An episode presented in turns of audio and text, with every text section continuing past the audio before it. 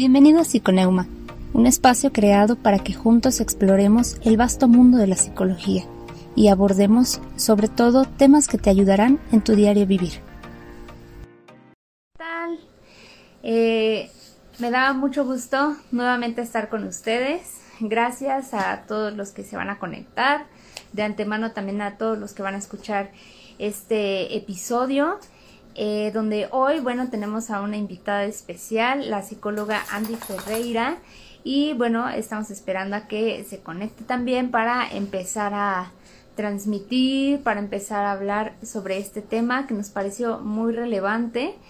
Y pues igual estamos abiertos a preguntas, ¿no? Y eh, los invito a que también puedan eh, externar sus, sus, preguntas para hablar sobre... Ok, vamos a... Eh, ok, vamos a empezar a transmitir ambas, cualquier cosa que se corte la comunicación o que no nos vean, que no nos escuchen, también por favor eh, les pedimos que, que, nos puedan dar eh, información acerca de eso aquí en el chat para que podamos saber que no nos están escuchando o que no nos están viendo, ¿vale? Entonces, bueno, ya saben que a veces llegan a ver, eh, hay algunos fallos técnicos, pero esperamos a que todo salga bien. Mucho gusto volver a verlos. Hola, ¿cómo estás, Andy? Hola, muy bien, muchas gracias. Muchas gracias. Me encanta. ¿Tú cómo estás? Muy bien, muchas gracias. Mira, hasta casi nos uniformamos el día de hoy. es cierto. Andamos de gala. Sí, nos pusimos de acuerdo y dijimos que hicimos eh, comenzar esto con el pie derecho estando de acuerdo. Obviamente que, incluso tiene algo que ver con el tema, ¿no? Estar de acuerdo y hablar y comunicación y muchas cosas que vamos a platicar. sí. Eh, quisiera preguntarte, o bueno, más bien quisiera que comenzaras a presentarte con la audiencia de Psiconeuma, que son a los que tal vez no te conocen. Eh, ¿Cómo te llamas? ¿A qué te dedicas? Cuéntanos un poquito sobre ti. Ok, perfecto. Pues mucho gusto a todos. Una vez más, gracias por el espacio y por la invitación. Mi nombre completo es Andrea Carrasco Ferreira, pero prefiero que me digan Andy. Este, tengo 21 años, casi 22, y soy licenciada en psicología. Actualmente, pues tengo la parte. Ups, se nos fue el internet. Alguien más le pasó, lo sacó de la de la transmisión. No sé si haya sido el mío, haya sido el de Andy, pero ya estamos otra vez por acá. Esperemos a que otra vez vuelvan a conectarse. Eh, una disculpa, se nos fue el internet. Ya saben, son cosas que pasan ahora con la nueva normalidad, ¿no? Eh, todo bien y de repente, ¡pum!, se pasma la, la pantalla o de repente se deja de escuchar, se deja de ver. Entonces esperemos un poquito a que vuelvan a conectarse todos y eh, que también Andy se pueda conectar nuevamente. Vamos a tener que pasar por la presentación. eh, quédense, vamos a hablar acerca de lo que necesitamos antes de entrar a una relación. ¿no? Muchas veces nos metemos en las relaciones y no sabemos eh, si necesitábamos antes algo para hacerlo, ¿no? Entonces, eh, es un tema bastante importante, bastante interesante y si tienen preguntas, si tienen dudas acerca del tema, nos gustaría a las dos que pudieran hacer estas preguntas dentro de este en vivo, ¿no? Este en vivo que eh, durará muy poco tiempo y digo muy poco tiempo porque a veces una hora no nos da para hablar tantas cosas que nos gustaría decir, ¿no? Eh, y que a lo mejor también nos gustaría escuchar. Entonces, pues las relaciones es un tema muy amplio, eh, cada quien tiene su forma de ver las relaciones y demás, entonces eh, ya se va a poder conectar Andy, esperemos que se pueda unir a esta llamada y nuevamente una disculpa, no sé qué pasó con el internet. Andy, otra vez te tengo por aquí. Ay, una disculpa, estas cosas que a veces se nos sale del control, ¿no? De nuestro control. Sí, es lo que estaba comentando acerca de la nueva normalidad, desde las desventajas que de repente tenemos con el Internet. Entonces, es adaptarse un poquito a esta parte, pero, ok, estás nuevamente con nosotros, cuéntanos dónde, desde el inicio, por si se perdieron de algo. Ok, perfecto. Sí, esta parte pues de ser resilientes, ¿no? Ahorita es como algo que tenemos que desarrollar sí o sí. Este, y entender que hay muchas cosas que no controlamos. Entonces, también manejar un poquito de tolerancia a la frustración en esa parte. Sí. Entonces, pues me presento de nuevo para todas las personas igual que se van conectando así. Bienvenidos, bienvenidas, bienvenidas. Mi nombre es ah, Andrea Carrasco Ferreira. Me gusta que me digan Andy, Andy Ferreira. Este, soy licenciada en psicología. Tengo 21 años, eh, casi 22. Estudié en la Universidad de Morelia y pues por ende soy de Morelia. este, me dedico a esta parte también de redes sociales, así como tú. Eh, tengo un podcast que se llama Lo que no te dicen de la psicología, entonces también los invito por si quieren pasar por ahí después a escucharlo. Eh, es sí. padre. Y pues eh, me dedico a dar talleres, a dar sesiones de orientación psicológica, porque, pues bueno, yo en mi, en mi perfil lo que manejo mucho es que si una, un profesional, un psicólogo o una psicóloga no tiene ni maestría, eh, ni cédula ni especialización, pues como tal no puede dar terapia. Entonces yo lo que ofrezco no es terapia porque aún no tengo toda la especialidad. Lo que manejo es orientación psicológica, es decir, pues me comentas tu problema y yo con base en eso pues puedo hacer un análisis de cuál es el mejor modelo para ti y yo te canalizo con un especialista. Entonces, así ya también se evitan como malas praxis que muchas personas llegan y me dicen, es que mi psicólogo me mandó a leer la Biblia. O es que mi psicólogo me puso a trabajar con cuarzos y fui al psiquiatra y me sentí juzgado y 20 mil cosas así. Entonces yo ofrezco como eh, esta parte de prevención, de que no caigamos con malos eh, profesionistas. Y, y, pues, por ejemplo, el taller que estoy manejando o que manejé en este mes, de hecho hoy, hoy es la última sesión, es de inteligencia emocional y pues ya es un poco de, lo que hago. Sí, muchas gracias, Andy. Eh, y bueno, ¿qué tal esta parte de la inteligencia emocional como acabas de mencionar, ¿no? Ahora eh, en nuestro tema de hoy, ¿no? En las relaciones amorosas eh, el tener esa inteligencia o desarrollarla antes de entrar a una relación, ¿no? Es muy importante porque eh, nos dejamos caer, ¿no? O entramos de lleno a una relación sin saber que probablemente tenemos algunas heridas, ¿no? Eh, del pasado. Ahorita está igual muy en auge esta parte de las heridas de la infancia, ¿no? Entonces, cargar con eso y no, no haberlo trabajado antes. Entonces, también esta parte de la, de, como tú decías, ¿no? del taller de la inteligencia emocional, ¿no? Entonces, eh, ¿qué necesitaríamos de inicio para poder saber que estoy preparado para una relación? ¿Tú qué consideras que es? Pues este sería como una pregunta muy general, pero siento que incluso ha sido como muy eh, cliché esta parte de si tú no estás bien, claro que no vas a estar bien con otra persona y por más que se escuche no sé, como de moda o algo que ves en todos lados, eh, tiene mucha razón. Este, y el día de hoy, pues nosotras no venimos a decirles lo que escuchan en todos lados, sino a especificar esa parte. ¿En qué sentido tengo que estar bien?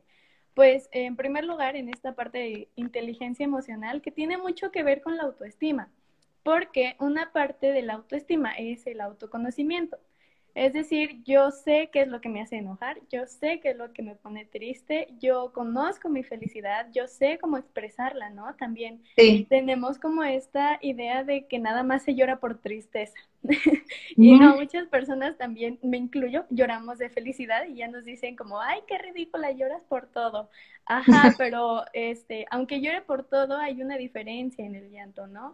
Y, y insisto, es esta parte de yo sé por qué eh, me expreso como me expreso, hago lo que hago y al mismo tiempo empiezo a generar mis propias herramientas, como por ejemplo para decirle al otro, oye, es que no me gusta ver películas de terror porque voy a llorar del terror y voy a tener pesadillas toda la semana, ¿no?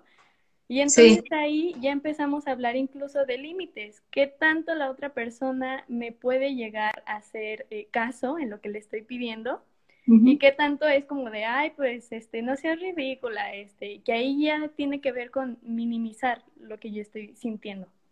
Sí.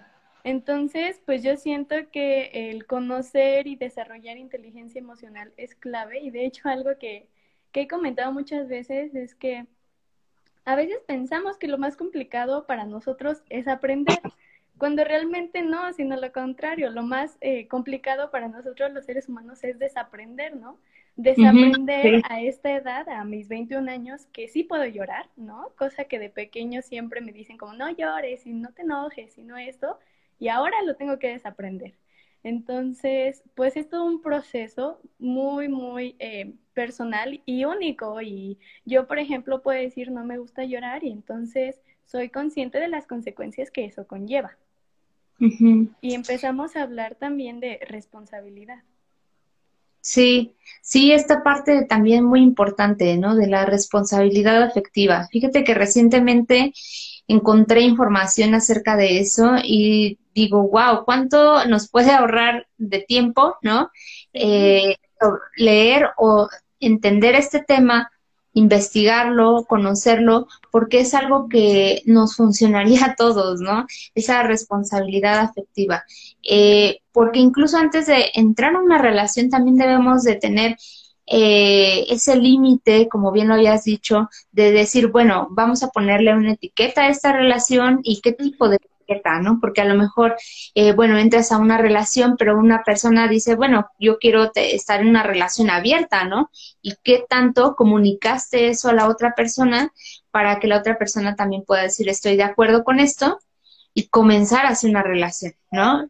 Eh, esto es dar por hecho de que el otro conoce eh, lo que tú quieres, ¿no? O que es que no lo tengo que pedir, ¿no? Es algo que también a mí no me gusta, eh, el que es que si, si yo lo quiero y te lo tengo que pedir, entonces ya no lo quiero.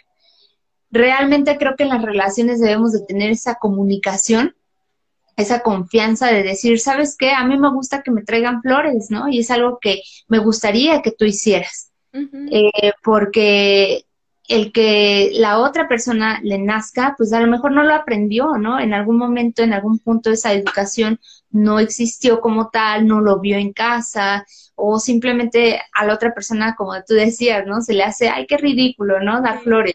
Pero a lo mejor para mí es muy importante que me, que me traigan flores, ¿no? Entonces, eh, todo esto es algo bastante complejo, ¿no? Exactamente, y sobre todo ahorita más que nada por la situación actual, o sea, eh, por más, no sé, este, extraño que suene, ahorita estamos en un momento en el que necesitamos explicar qué significa un sticker o qué significa un emoji, ¿no? O sea, porque para mí un emoji de la sonrisita, pues es que estoy enojada. Y entonces para la otra persona significa que está feliz. Y ahí empiezan estos este, errores o problemas en la comunicación y en donde precisamente comenzamos a suponer, es que me mandaste un emoji feliz, entonces pues estás feliz, ¿no? Y es como, mm, no, porque para mí no significa eso. Pero pues claro, si no me lo dices, pues a qué horas me entero. sí. Están comentando.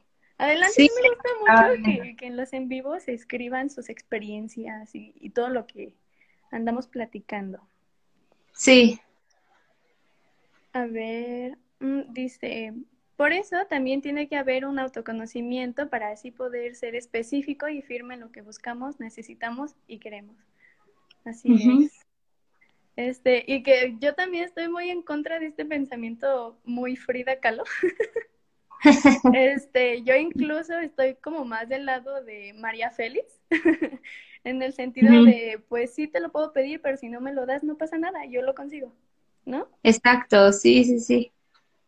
A ver, Enrique dice, sobre todo debe de haber una comunicación asertiva entre las parejas, comunicar lo que deseamos. ¿Qué opinas sobre la comunicación asertiva? Vamos a hablar un poquito de este tema. Sí, eh, creo que es algo que debemos de aprender todos, ¿no? Sea una relación amorosa, una relación familiar o laboral incluso. Sí. Eh, la comunicación asertiva, porque eh, no es comunicación asertiva tener muchas cosas guardadas y decirlos todo de así como salga, ¿no? Me encanta el ejemplo de la olla express. De repente lo guardo, lo guardo, lo guardo y después sale como en olla express a presión, ¿no? Porque eso ya no es comunicación asertiva, ¿no? Esta parte de decir, es que sí lo dije, ok, lo dijiste, pero ¿cómo lo dijiste, no? Entonces, hacerlo en el momento adecuado, con la energía adecuada, ¿no? Igual y la palabra energía tiene que ver con esta, eh, con esta parte de, de, decir las cosas de manera tranquila, ¿no? Eh, o de estar empatizando en el estado de ánimo de la otra persona, ¿no? Entonces, dime tú qué piensas acerca de esto. Es que yo siento que precisamente es algo que se tiene que empezar a trabajar desde antes, ¿no? Porque luego estoy en una relación y llevo como un año con mi pareja y todo ese año nos hemos comunicado a base de suposiciones y de yo creo que a ti te pasa esto y lo otro y entonces comienzo a ir con la psicóloga, ¿no? Con el psicólogo y me enseña comunicación asertiva. Obviamente para la otra persona va a ser como de qué está pasando, o sea, si llevamos un año en el que nuestra forma de comunicarnos ha sido completamente diferente y ahora lo quieres cambiar, entonces, pues qué mejor que relacionar o empezar a trabajar esto desde antes y decir, mira, yo me comunico así, va a ser como algo muy sano, ¿no? De hecho, creo que existe como tal una formulita de yo me siento, no, este, pasó esto, especificar muy bien el suceso y yo me siento de tal forma. Porque luego también llegamos a caer en hacer responsable a la otra persona de mi sentimiento, ¿no? Es que tú me haces enojar y tú me haces sentirme triste y es como de, mm, yo hice algo que pudo haber generado en ti ese sentimiento, pero el sentimiento es tuyo. Sí, sí, sí. Y es importante empezar a, hablar incluso con nosotros mismos, ¿no? A saber expresar las cosas, porque es muy cierto eso que dices. Es que tú me haces enojar. O sea, realmente en la relación suceden cuestiones que no nos hacen sentir bien, pero el otro tampoco es responsable de nuestros sentimientos, ¿no? Y nosotros somos los responsables de esto, porque entonces estamos dejando la carga emocional a un tercero, ¿no? O sea, a alguien más. Entonces, todo tiene que ver conmigo, eh, el que yo trabaje con mis emociones, ¿no? Porque también este, me acordé ahorita de, un ejemplo de, de, hablar, ¿no? Dices, bueno, es que quiero hablar contigo y empieza esta parte de, ok, tienes algo que decirle porque te, enojaste, porque algo pasó que, que quieres decirlo, ¿no? Y resulta que en vez de haber sido una plática de esa comunicación de yo te dije lo que me molestó, recibo tu información también porque a lo mejor la otra persona no lo hizo adrede, se lo olvidó, etcétera, ¿no? Eh, termina en vez de una plática en gritarse, recordarse cosas del pasado, terminar llorando, ¿no? Entonces esto tampoco definitivamente no es comunicación asertiva, ¿no? Y tiene que ver mucho con nosotros mismos, con aprender eh, a pues gestionar nuestras emociones, a poder eh, saber cómo comunicar y en qué momento, ¿no? Porque a lo mejor eh, estando en casa eh, o en un lugar privado, ok, sabemos que es un buen momento, ¿no? Para decir las cosas. Pero si nos encontramos en la fiesta de una amiga, nos encontramos en un lugar público con más gente y estamos hablando de que es un es algo que quieres arreglar, que quieres conversar con la otra persona y que probablemente termine en esta explosión de gritos, de emociones y demás, pues no es un buen momento, ¿no? Ni es un buen lugar y eso también tiene que ver mucho con la asertividad. Exactamente. Y de hecho me gustaría hacerle una pregunta a todos los que están conectados. ¿Qué cosas o con qué situaciones se han topado ya cuando están empezando una relación o con un ligue o algo así que es como de, híjoles, mejor no? ¿Qué, elementos han eh, alcanzado a ver de la otra persona que es como de, no, yo sé que si me meto a esta relación va a pasar esto y esto y esto? ¿Con qué elementos? Así que ahí lo pueden ir dejando en los comentarios. Este, y siento que otro, otro factor muy importante es el para qué quiero una relación, ¿no? Empezar con esa pregunta de por qué quiero estar con alguien. Y, y, es muy complicado porque ahí se mueve mucho el inconsciente, ¿no? Es la parte de, pues yo aprendí a través de mis papás que las parejas están juntas porque pues se apoyan. Un ejemplo. O otra persona que dice, no, es que yo aprendí que las parejas están juntas porque mi papá, mis papás, este, no sé, no les gustaba estar solos. Y entonces yo aprendí que estar con una pareja significa no estar solo. exacto. son cosas que ni nos damos cuenta. Sí, mira, creo que ya están empezando a contestar. A ver, ¿qué, ¿qué otras banderitas rojas ustedes alcanzan a ver en, las otra, en la otra persona que es como de, híjoles, no, gracias. Aquí dice, cuando critica constantemente a su anterior pareja. Sí, no, ahí bandera roja, ¿no? Foquito, pum, pum, pum. Al rato va a hablar así de mí. Sí, a veces pues nada más cuentan lo que les conviene, ¿no? Exacto, sí, también su versión, ¿no? Porque pues somos humanos al final de cuentas y no quiero que pienses algo más mal de mí, entonces. Sí, claro. Dice Andy Creo ver que trata mal a su familia. Uy, sí, foquito rojo también, ¿no? Eh, eh, fíjate que he escuchado esta parte de repente decir, bueno, es que la familia es una familia tóxica, ¿no? Una vez eh, lo vi en Facebook, no me acuerdo cómo llegué a esa publicación, pero varias personas estaban hablando precisamente del foquito rojo. Entonces, una, una persona ahí comentó que bueno, es que qué pasa si la, si la familia de esa persona es la tóxica y todo eso, ¿no?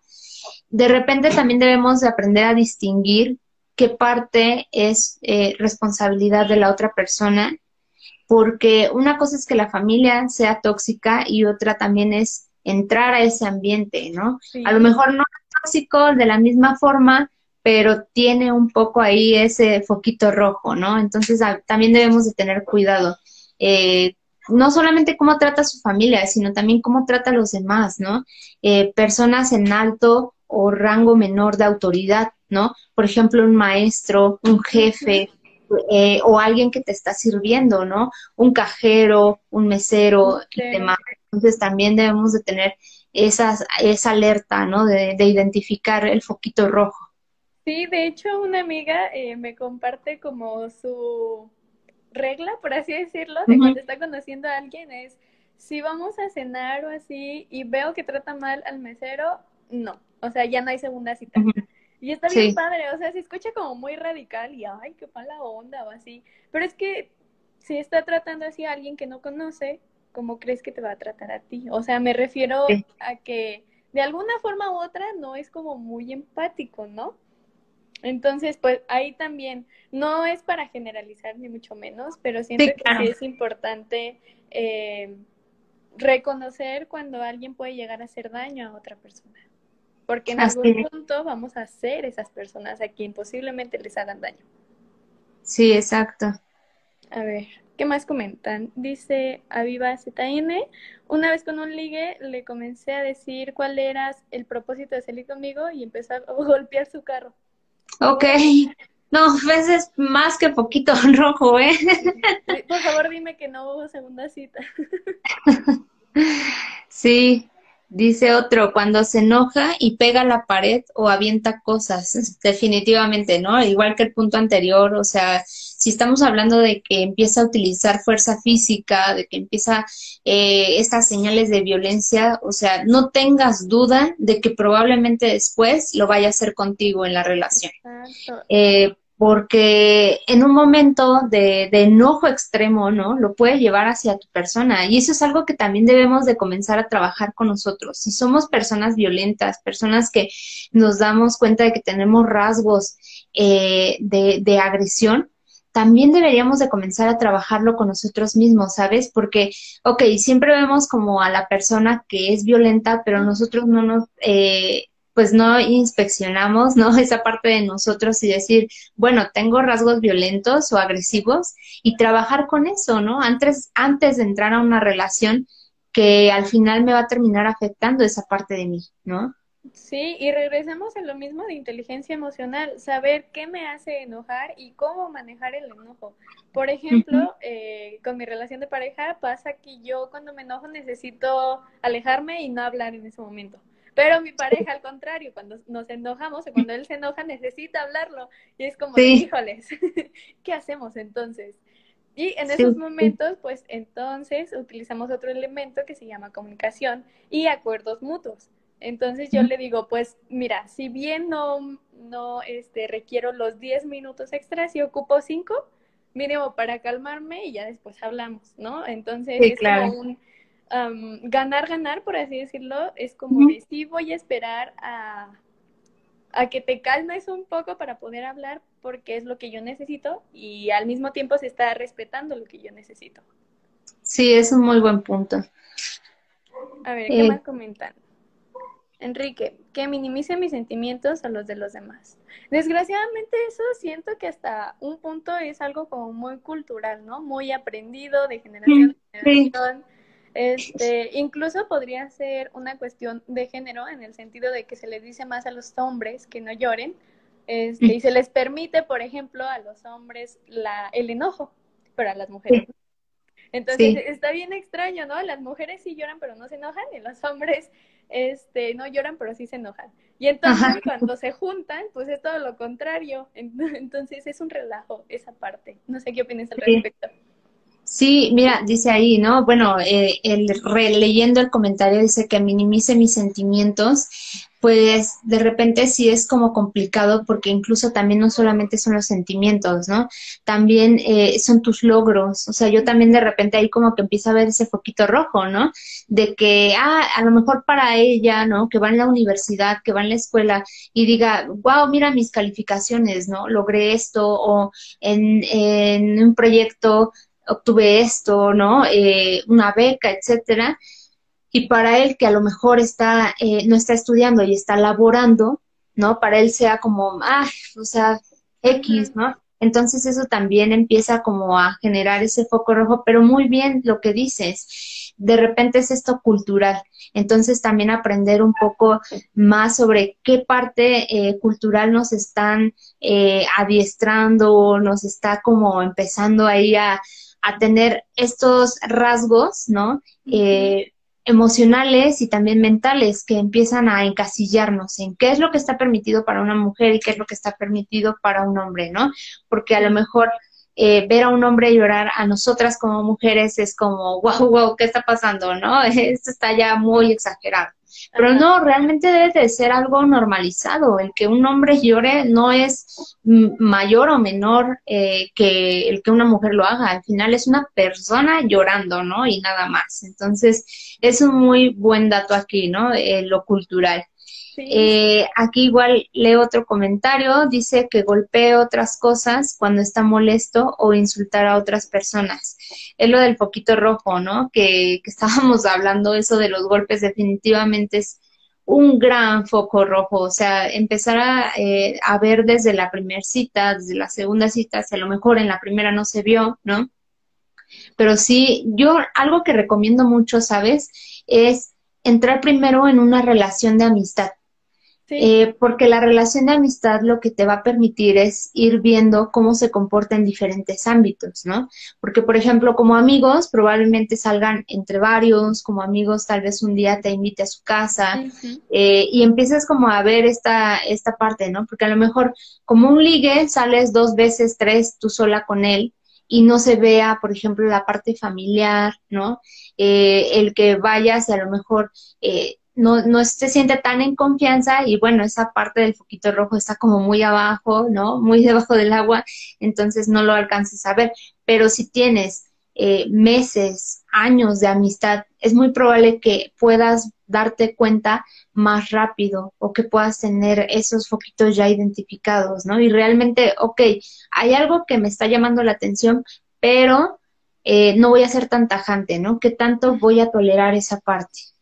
Sí, sí, ser como muy realistas, ¿no? Por ejemplo, eh, es algo que yo pues también, no sé, recomiendo de hacer como una balanza, plasmarlo, incluso hacer una lista, o sea, porque a veces nada más lo pensamos y es como tienes esto bueno y tienes esto malo, pero ya cuando lo vemos en una lista es como de órale, ¿no? Resulta que son más las cosas negativas o que son más las cosas positivas.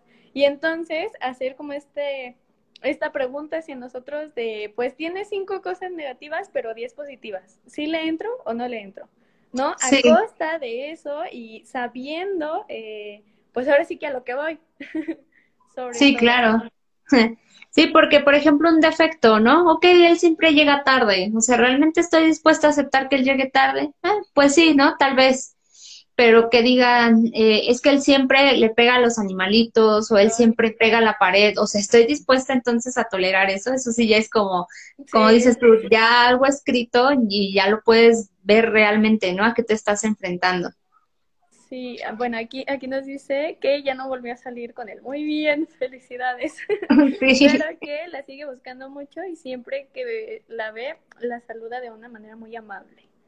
Mm, sigue siendo foquito rojo, aguas. Mm, interesante, me habla más de, de él. ya sé. A ver, aquí Enrique dice, ¿ustedes qué opinan de que las parejas no deban irse a dormir enojadas? ¿Está bien o está mal? Híjoles. Siento que aquí incluso puede llegar a ser un poco debate. Mi opinión respecto a eso es que es una tontería, la verdad. Las cosas como son, yo siento que esa es una tontería porque entonces resulta que no estoy validando mi enojo y lo tengo que eliminar, ¿no? Entonces me estoy obligando a, por ejemplo, a hablar con la persona que sea a las 3 de la mañana, pero no lo voy a dejar dormir. Y entonces yo siento que ahí ya se puede llegar a afectar incluso necesidades básicas. O sea, puede que yo estuve trabajando todo el día y estoy súper, hiper, mega cansada y el otro a fuerzas quiere que hablemos porque no tenemos que ir a dormir enojados. Es como de, no, ya cállate. Por favor, déjame dormir. Sí, es como primero tengo que poner mi salud y dentro de mi salud están necesidades básicas y biológicas que es descansar y ya después vemos de por qué nos enojamos, ¿no? Ya después sí. eso. Entonces yo sí estoy muy, muy en contra de ese, no sé, recomendación, tip extraño que es como de, ay, no manches, o sea, ahora resulta que me tengo que aguantar el sueño para hablar. Sí. Sí, fíjate que aquí yo entraría más bien en lo funcional, ¿no? Porque eh, qué tan funcional es que yo me ponga a discutir con mi pareja a altas horas de la noche. Como dices tú, acabo de venir del trabajo, ¿no? De mis actividades diarias, porque da la casualidad de que a lo mejor no te estás enojando temprano, te estás enojando en la noche, ¿no? Ok, perfecto. Entonces lo ponemos en una balanza y dices, ¿realmente voy a, a solucionar mi problema ahorita? A las 2 de la mañana como estoy, cansado, fatigado, harto, ¿no? Del tráfico aquí en la Ciudad de México. Es un tráfico a lo mejor tan legendario que ya lo escucharon en otros lugares, ¿no? Que, o sea, te pone de mala. Realmente es algo que a mí me estresa mucho y que eh, hay transportes específicamente. Hay uno que está, se encuentra en el Estado de México, que es el Mexibus o sea, es de lo más pesado en tránsito. Entonces, imagínate llegar a tu casa y de repente encontrarte con que, bueno, ahora te, ya te terminaste de pelear en el trabajo, te terminaste de pelear en el transporte público porque alguien te venía encajando el codo horrible, ¿no? Y ahora te tienes que venir a pelear con tu pareja a la casa. Entonces, ¿qué tanto vas a solucionar ese problema en el momento? Porque probablemente estés cansado y fatigado y eso también te impide eh, como hilar las ideas, ¿no? Y entonces en vez de contestar de una manera agradable, de una manera pacífica, lo único que haces es como resaltar la parte del enojo, ¿no? Creo que deben de llegar a acuerdos de decir, ok, no vamos a dejar pasar este conflicto como si nunca hubiera sucedido, pero tampoco lo vamos a arreglar a las dos de la mañana. Mejor vamos a escoger un momento, un horario donde lo podamos platicar. Y no es que no me interese arreglarlo, ¿no? Porque a lo mejor también nos podemos encontrar en esa posición de, es que no te interesa arreglarlo, ¿no? Por eso te duermes, porque no te interesa y la paz o la tranquilidad eh, llega a ti, ¿no? Ajá, exacto. O sea, también no, no hay que llegar a esa parte del chantaje, porque eso realmente es un chantaje, ¿no? De querer hacer las cosas a mi manera en este momento que yo te estoy diciendo que lo hagas, ¿no? Sino más bien llegar a acuerdos. Ok, vamos a dormir los dos, pero mañana nos vamos a levantar un poco temprano o mañana vamos a hacer un espacio eh, en un horario que convenga, ¿no? Hablarlo. Entonces es importante también llegar a ese, tipo de acuerdos, ¿no? Y los acuerdos hay que aprenderlos antes. Sí. Con, con nuestros límites, ¿no? También tiene mucho que ver esa parte. Sí, sí, sí. Este, incluso se pueden empezar a trabajar límites con la familia, que bueno, también antes de entrar a ese tema me gustaría aclarar en esta parte de que muchas veces cuando eh, se tiene esta idea de no se vayan a dormir enojados porque se van a divorciar en un año, ¿no? O algo así, o se va a acabar la relación. Muchas veces también llega a suceder de, bueno, como como me dijeron que si no soluciono las cosas soy un mal esposo o una mala esposa o una mal pareja, entonces le digo al otro, sí, sí, lo que tú quieras. y entonces, no es que no haya interés, sino que hay cansancio y en ese momento no es mi prioridad resolver el conflicto de quién se comió el gansito en el refri. Sino mi interés en ese momento es descansar, entonces voy a hacer lo que sea necesario para descansar, ¿no? o para eh, sentirme bien físicamente. Entonces, pues sí, yo por eso eh, siento que estamos de acuerdo con que eso sería un poco mito y no tiene que ser ley. Si a algunas personas les funciona, pues adelante. Tendrán su compromiso mutuo y deberá ser algo de los dos, pero no impuesto. Sí, así es. Entonces, eh, en esta parte de empezar a trabajar los límites con la familia, sobre todo aquí en México, ¿no? Que, híjole, la familia está como súper arraigada y parece que nacimos todos juntos en bola. Sí, muégano, no le llamas. Exacto. Y entonces, por ejemplo, yo también ahí les podría decir que si ubican que su pareja no sabe poner límites con su familia de, ay, es que mi papá me habló a las 3 de la mañana porque pasó una situación y tengo que ir y ahí te encargo a los hijos y adiós. Vaya, es como de, mmm, vaya, vaya. Claro, sin generalizar y puede haber cualquier situación, puede ser incluso una situación de emergencia en donde evidentemente puede que, que sea válido y que sí pase, pero en este sentido de, es que no, incluso he llegado a ver, o sea, adultos ya grandes, adultos, que piden permiso a su mamá o a su papá para tener novio, incluso que es como de, ah, es que mi mamá te va a conocer. Y entonces quien decide la pareja es la mamá o el papá. Sí. entonces es como de, órales. Sí, y creo que como jóvenes, como solteros, eh, es importante comenzar a trabajar desde, desde esta edad, ¿no? A lo mejor los 19, los 18, que es como ya la división, ¿no? Ya es como más notoria, 18 años, la división ahí, de, de poner los límites con la familia, porque a veces no nos damos cuenta de que se meten tanto en las decisiones eh, o no nos damos cuenta de que comienza ya a, ya no hacer, no la identidad, ¿no? Tiene que ver con la identidad. Entonces ya no soy yo, sino es mi familia. Es que porque mi familia acomodo mis horarios, es que por mi familia eh, no puedo ir a tal lado, ¿no? O sea, de repente también es como este foquito rojo porque en un momento, cuando tú estés en una relación de pareja, entonces, eh, ok, mientras es el noviazgo, pues tal vez hay como ahí un chance de balancear, ¿no? Pero algo que también debemos entender es que cuando entramos a una relación de unión libre, de matrimonio, ¿no? Ya a lo mejor consolidar una familia, ya estamos hablando de que es otro sistema, ¿no? Hablando a lo mejor un poquito con este lenguaje de, de la psicología sistémica, ¿no? Es otro sistema, o sea, ya es otro, otro asunto aparte donde tu prioridad ya no, no puede ser tu familia nuclear la que, la que comenzó, ¿no? Eh, sino que ahora es tu esposa, es tu esposo eh, y son tus hijos, ¿no? Entonces es como algo que también debemos de comenzar a trabajar con nosotros mismos. Exactamente, y sobre todo empezar a vivir en el presente. Siento que eso también, y en el presente y con conciencia, porque claro, pueden vivir muchas personas en el presente, pero súper inconscientes. Y, sí, es como pasa la tarjeta de crédito, porque quién sabe cuándo vaya a haber hot sale, ¿no?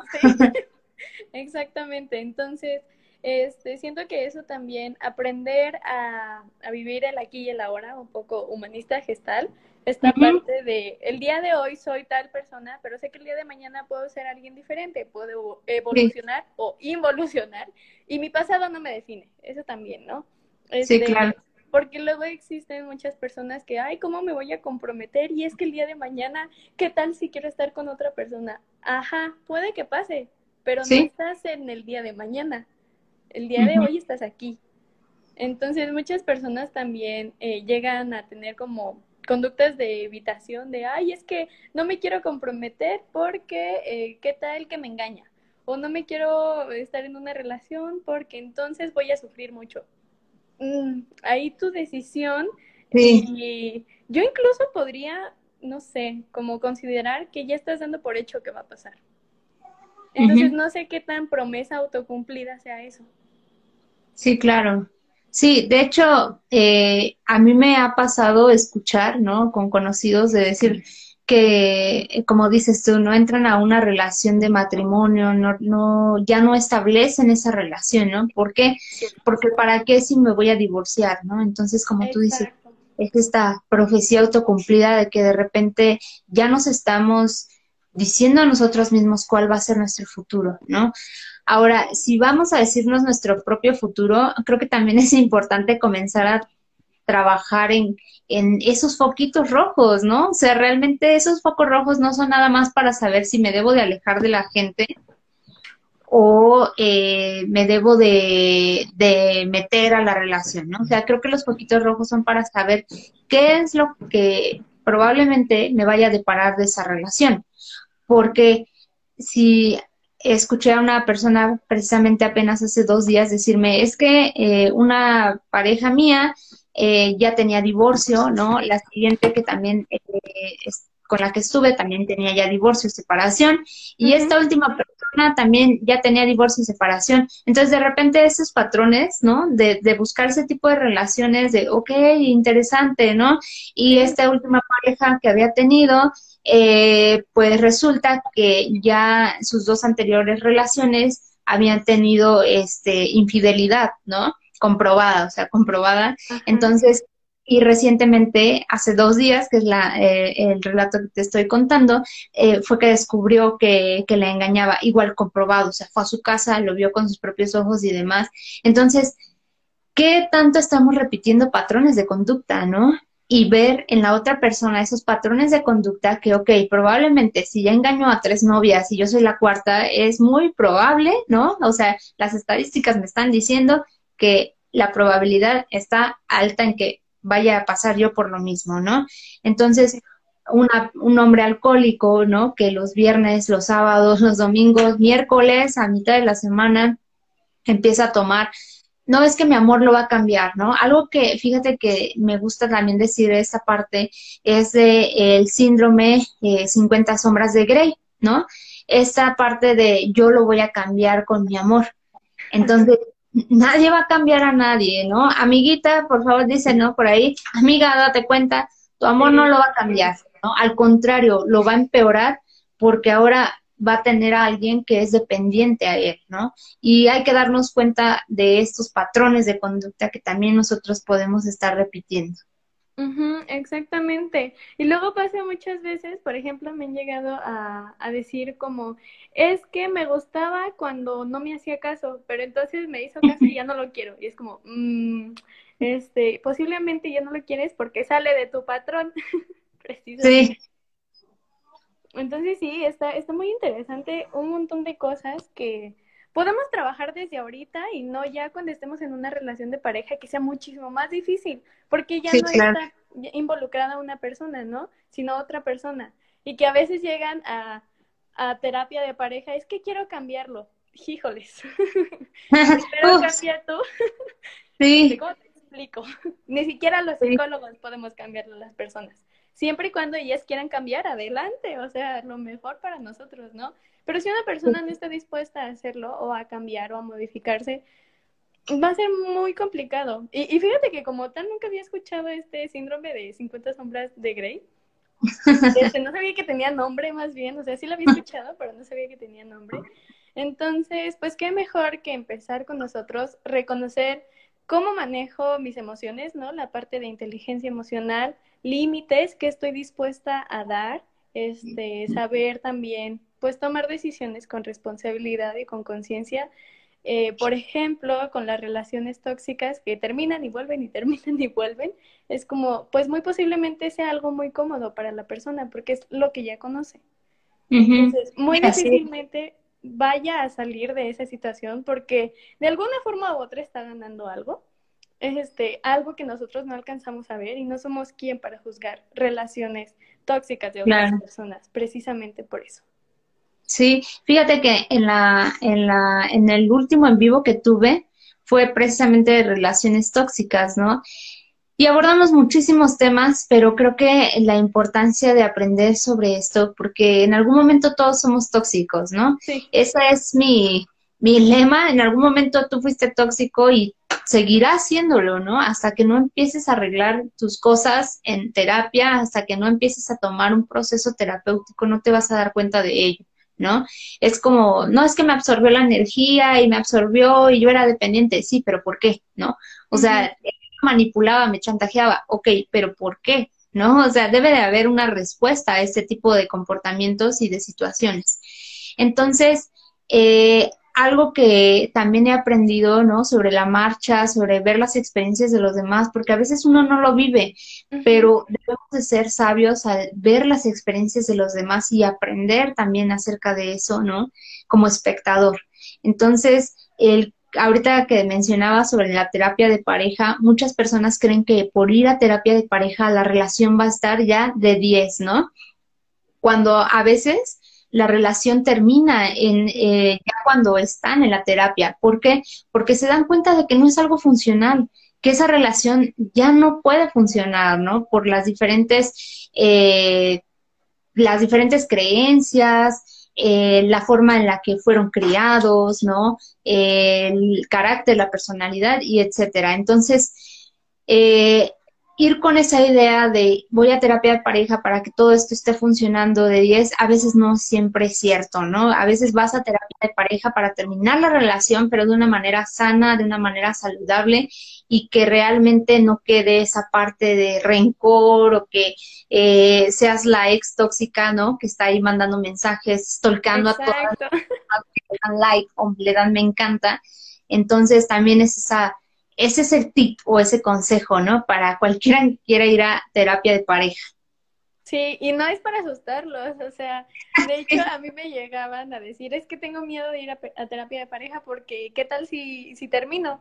Y mi respuesta es como de, pues en todo caso será porque tú quieres y no por impulso. Y será desde un amor sano, desde incluso agradecimiento, como de que no, también se trabaja todos estos elementos y entonces Va a ser una ruptura muy bonita en todo caso y que regresamos promesas autocumplidas de qué tanto realmente quieres terminar con tu pareja y ese es tu miedo, por así decirlo. Este, pero sin duda va a ser muchísimo más fácil en esta forma de prevención, eh, pues empezar a trabajar nosotros. Lo mejor y obviamente lo que todo psicólogo te va a recomendar siempre es ir a terapia. sí, claro. Este, y yo les podría dar este tip de pues yo entiendo que a, la actualidad la terapia sigue siendo un privilegio. Aquí en México existen muchas líneas gratuitas eh, y podría ser también, no sé, eh, que consideren esta parte de muchas veces lo que te choca, te checa. Entonces, empezar a identificar qué tanto o qué tal cosa me cae gorda de otra persona que realmente es mío, porque me lo está reflejando, ¿no? Entonces, no sé, yo siento que si pudiese dar una conclusión eh, respecto a este tema es lo mejor o lo ideal es terapia individual. En caso de no ser posible, empezar a utilizar tus herramientas y empezar a crear nuevas herramientas. Si el día de hoy en el live escuchaste sobre límites familiares y es algo que quieres trabajar, inténtalo con lo que tengas, con lo que vayas a empezar a generar, incluso decirle a tu mamá, o a tu papá, el día de hoy no quiero que me cocines o no quiero que tal cosa, sino lo voy a hacer yo. Empezar a ver cuál es la reacción que obtienes y empezar a trabajar con eso. O sea, este, no sé, siento que el chiste es empezar a dar el primer paso.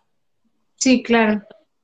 Sí, sí, fíjate que para concluir yo apoyaría lo que estás diciendo, ¿no? Empezar a ser tú mismo, a ser independiente. Eh, para entrar en una relación necesitas primero ser tú mismo, autoconocerte, cuáles son tus límites y eh, cuáles son esas partes débiles, esas áreas de oportunidad de ti mismo, ¿no? De tu forma de ser, de tus emociones y qué necesitas empezar a trabajar. Como bien lo dices, la terapia todavía sigue siendo un privilegio para muchos eh, y creo que esta parte de comenzar a tener cuentas, ¿no? Yo he encontrado muchas cuentas en Instagram que digo, wow, qué información tan valiosa, ¿no? Entonces también esta parte nos puede ayudar a nosotros a comenzar a vislumbrar lo que nosotros deberíamos empezar a trabajar. Entonces es una, es un buen tip, un buen dato si no puedes comenzar a, a trabajar en terapia, ¿no? Eh, pues empieza a ver, a buscar, a indagar información que te ayude antes de entrar a una relación de pareja eh, y pues a, trabajar en ello, ¿no? Antes de que te ves inmerso. Y si ya estás en una relación de pareja, igual, o sea, como tal, comienza a buscar información que te pueda ayudar para mejorar y hacer más armónica esa relación. Exactamente. Me encanta que ahorita existimos muchos profesionales que estamos luchando en contra de, de que la salud mental sea privilegio, pero pues claro está que de algo tenemos que comer. Este, y entonces tenemos todos estos posts de banderas rojas, de cómo identificar una relación tóxica, que tengo que trabajar en mí y un montón de elementos, sobre todo pues este live, que la verdad yo te agradezco muchísimo la invitación. Ya en un futuro yo también te voy a invitar a mi página para que te conozcan ahora mis seguidores. Entonces, pues igual me gustaría que escribieran las personas que nos están viendo qué opinan al respecto, tienen alguna conclusión final, no lo sé, háganoslo saber. Y pues muchísimas gracias, la verdad, por la invitación y por el espacio. Es un tema que me parece muy importante, sobre todo de prevención. Antes sí, de ir a la intervención. Sí, sí, sí, la verdad es que sí, esa es la idea, ¿no? Prevenirlo antes de ya tener el problema en nosotros. Muchísimas gracias a ti, Andy, por haber aceptado esta invitación. Y muchísimas gracias también a todos los que estuvieron en este live, a todos los que en algún momento van a escuchar eh, en el podcast de Psiconeuma. Ahí va a estar, si a lo mejor les gustó y ya lo escucharon al final, ahí va a estar próximamente en estos días. Eh, les prometo no tardar tanto en subirlo. Eh, ya viene el fin de semana, entonces voy a aprovechar este espacio para hacerlo. Comenten, igual va a estar ahí en mis publicaciones de Psiconeuma para que comenten qué tal les pareció, surgieron dudas después, les gustaría que habláramos en nuestros perfiles de este tema, también nos gustaría saberlo. Ay, ay. Perdón, mi gato se quería asomar. Este, ya me compartes igual el podcast yo también para compartirlo en mis redes y así. Y pues sería. Sí, claro que sí. bueno, nos despedimos. Muchas gracias a todos. Bye. Que tengan buen día. Bye.